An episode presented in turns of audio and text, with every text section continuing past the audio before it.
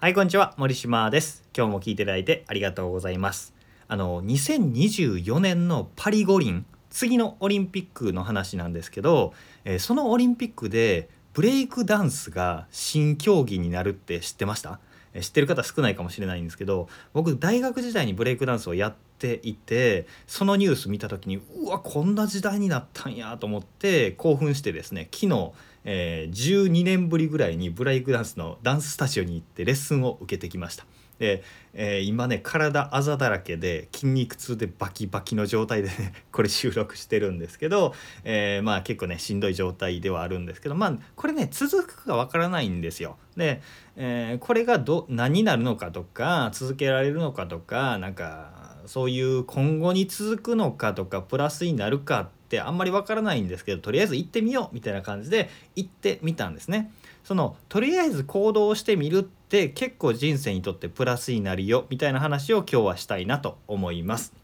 題名としては成功する人は走りながら考えるというものです。僕は16歳高校生ぐらいの時に心理学に出会って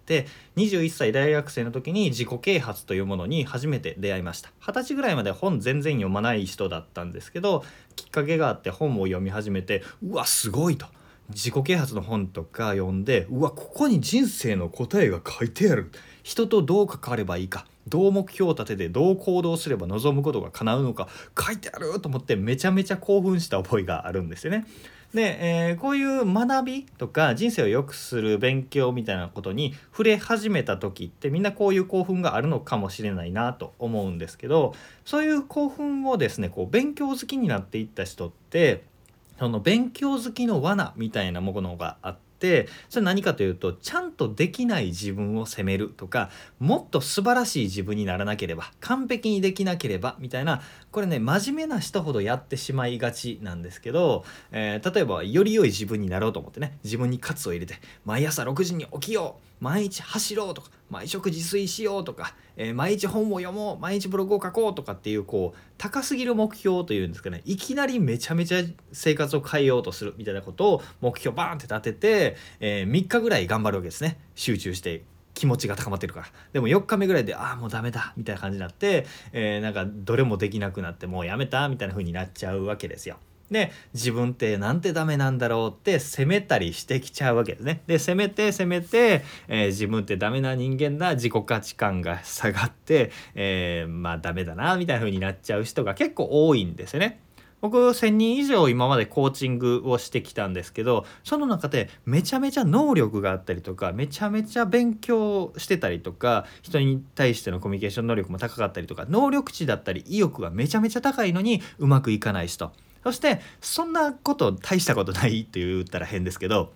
そんな能力値が高いとかずば抜けてすごいっていうわけじゃないのにどんどん成功していって望むことを叶えていく人っていうかのがパカッと分かれるんですよ。でその違いっていうのは何かっていうのが分かったのでそれをシェアしたいと思います。うまくいく人っていうのは何かというと思い立ったらまず行動してるんですよね。すぐ行動している。そして完璧にやろうとしないという非完璧主義なんですね。完璧主義の逆なんですよ。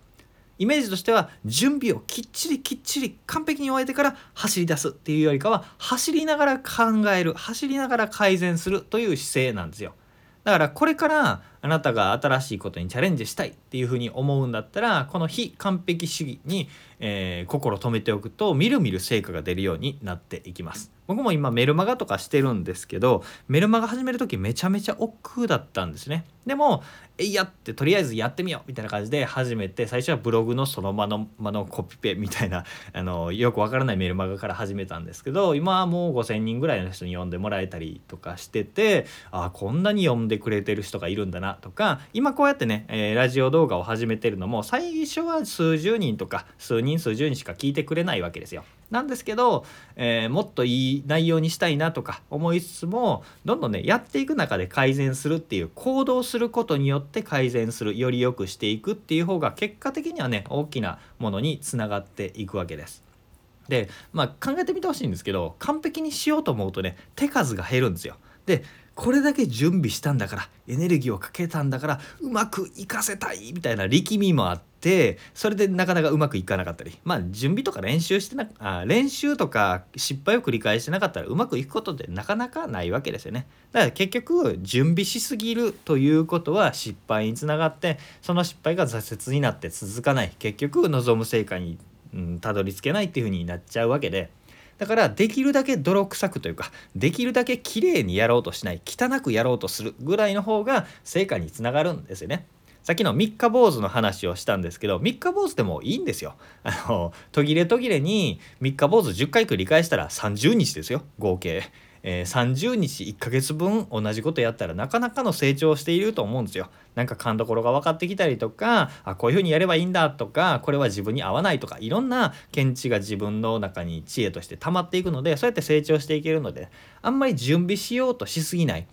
新たなことを始める時にまず本をいっぱい読もう10冊読もうとか、えー、なかなかすごい教材を買ってとかなんか学校に行ってめっちゃ勉強してみたいな風なことじゃなくてまずやってみる。えー、漫画家になるのでもとりあえず漫画家学校に行こうじゃなくて漫画自分なりに汚い絵で描いてみて SNS で出してみるとかね そういうことをやってみると、えー、すごくいいので是非ね、えー、汚く非完璧主義でやっていくということをやっていきましょう僕もね今年の、えー、テーマ行動テーマっていうのはこの汚くやる走りながら考えるというのを、まあ、第1回のねラジオでもお話したんですけどやっていこうと思うので、えー、ぜ参考にしていただければなと思います。ということで今日もご視聴いただきましてありがとうございました。森島でした。ではまた。